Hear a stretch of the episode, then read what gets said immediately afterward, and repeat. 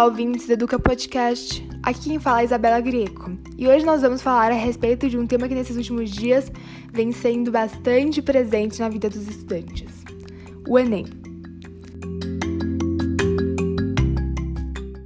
Eu, primeiramente, uh, tenho 16 anos, estudo no Colégio Vértice e eu comecei a fazer o Enem em 2019, quando eu estava no meu primeiro ano do ensino médio.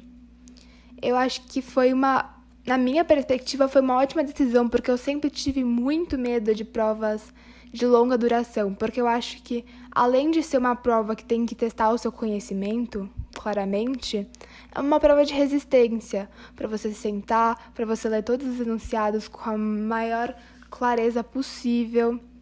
Então, eu optei por fazer esse, esse exame desde o primeiro ano do meu ensino médio para começar a treinar para essas provas de longa duração. Então, esse ano eu fiz meu segundo Enem e pretendo fazer o terceiro agora que eu vou entrar no último ano da escola. Tô indo pro terceiro. Uh, eu sempre tive muito medo do Enem porque também era uma prova que um dia é de humanas e um dia é de exatas. E eu fui uma pessoa que eu, eu sou uma pessoa que eu tenho muita facilidade com humanas eu sou horrível em exatas. Então, assim, eu sempre estudei muito para exatas e às vezes eu estudo, estudo, estudo e não entendo, assim. Então, eu sempre fiquei muito calma para o primeiro dia e muito estressada para o segundo dia.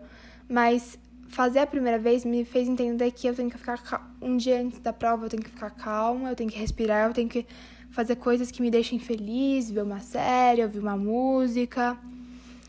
E mais ou menos o que eu aprendi nessa trajetória foi que é uma prova, como eu falei, de teste e tudo, e que se você ficar calmo, você vai conseguir fazer. Tudo que você aprendeu ao longo de todos os anos do ensino médio tá naquilo e é tranquilo. Se você estudou, você vai conseguir. A pressão às vezes acaba com o aluno durante a prova. Então, umas diquinhas que eu posso dar para vocês são: sempre uh, pulem as questões que vocês não estão entendendo no momento da prova e voltem para elas no final, porque aí vocês vão fazendo o que vocês sabem e no final isso pode contar muito mais do que fazer ficar fazendo preso numa questão que vocês não estão entendendo, perder tempo. Uh, então, como eu falei, um dia antes da prova, relaxem, dormem cedo para não ficar cansado para a prova. Antes um pouco da prova, ouve uma música, respira. Uh, durante a prova, eu uma vez eu fiz a, em 2019 eu fiz a prova, eu senti muito frio porque na minha no lugar que eu fiz tinha ar condicionado, normalmente não tem. Então eu indico levarem uma blusa porque às vezes pode ter ar condicionado e eu acho bem legal uma vez eu vi essa dica de levar uma garrafa congelada. Então você deixa a garrafa de água no congelador, porque quando você chegar lá ela vai derretendo e você sempre vai ter uma água gelada, nunca vai estar tá quente. Uh, então, essa foi um pouco da minha experiência com o Enem. Uh, agora, para vocês não ficarem só ouvindo a minha voz, alguns amigos meus vão contar um pouco das experiências deles com a prova. Oi, pessoal, tudo bem? Meu nome é Isabela Moraes, eu tenho 16 anos e atualmente eu estou no terceiro ano do ensino médio. Bom, eu fui convidada a dar algumas dicas de como funciona o Enem para quem está indo enfrentar essa prova. Eu participei do Enem durante dois anos, nas duas últimas edições, como treineira, tanto na edição de 2019 quanto na edição de 2020. Isso é uma coisa que eu recomendo fortemente. Para quem tiver a possibilidade, ser treineiro. É uma oportunidade única para você conhe conseguir conhecer o processo de inscrição e a própria, ter a própria experiência da prova, então você ter contato com a redação, contato com as questões, como funciona a dinâmica da prova e como você entende de como ela é considerada uma prova cansativa e exaustiva. Além disso, eu tenho uma grande recomendação para vocês, que é algo que eu sempre aplico nas horas que eu vou fazer o meu vestibular. Durante as vezes que eu vou fazer, eu sempre me deparo com questões que eu tenho muito mais facilidade, de matérias que eu sou muito boa, e de matérias que eu não tenho muita facilidade, que eu tenho mais dificuldade para interpretar e coisas assim. Com isso, ao longo da prova, eu vou mesclando matérias. Então, eu faço algumas questões daquela que eu tenho facilidade, depois eu vou para que eu tenho dificuldade, depois eu volto para que eu tenho facilidade. Assim, eu vou conseguindo ter um equilíbrio durante a prova e manter a minha energia boa para fazer todas as questões, não gastando todas as minhas energias nas mais difíceis e aí nas mais fáceis que eu conseguiria facilmente fazer, eu nem consigo mais olhar para as questões e vice-versa. Então, eu espero muito ter ajudado vocês, espero que vocês possam fazer o Enem muito bem. E é isso. Muito obrigada, galera.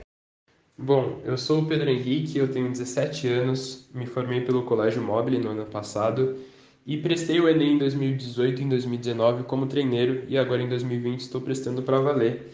Eu acredito que nessas minhas três experiências as minhas conclusões foram basicamente as mesmas e eu acredito que o Enem seja uma prova mais de estratégia, de organização, de resiliência do que conteudista em si. É importante, obviamente, ter conhecimento dos conteúdos, mas sim esses outros três pontos, na minha visão, quando eu realizei as provas, fica mais difícil ainda de concluir e alcançar um, um, um resultado positivo para você.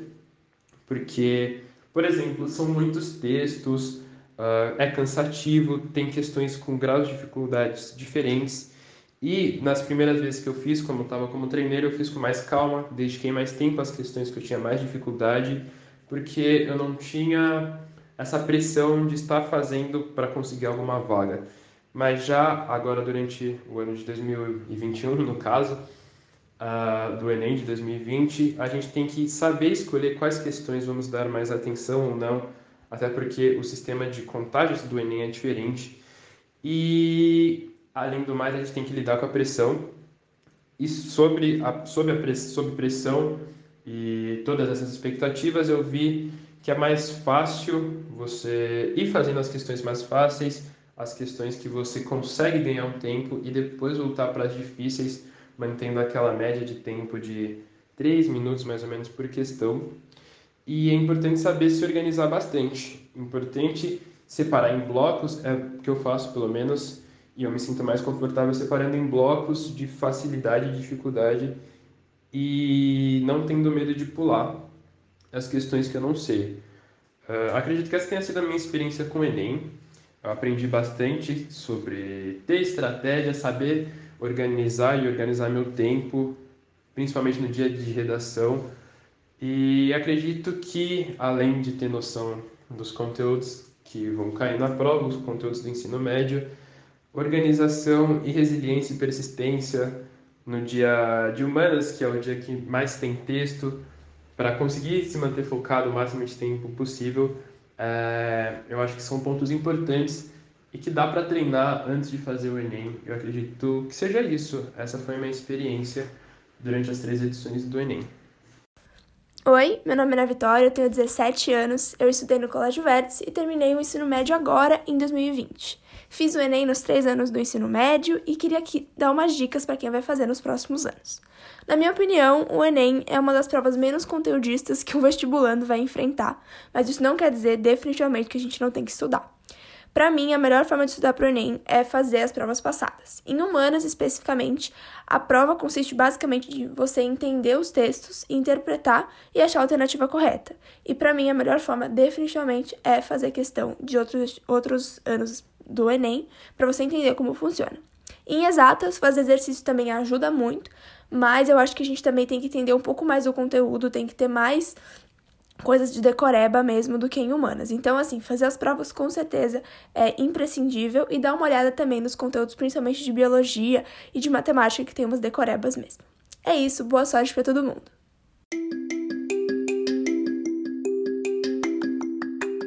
Bom, o nosso tempo já está chegando no fim. Mas antes disso, eu gostaria de agradecer as pessoas que aceitaram meu convite e vieram contar um pouco de suas vivências aqui. Espero que vocês tenham gostado do podcast. Não se esqueçam de acompanhar as redes sociais do Educa porque tem muita coisa legal lá. Nos vemos em uma próxima, ouvintes. Um abraço e boa prova amanhã!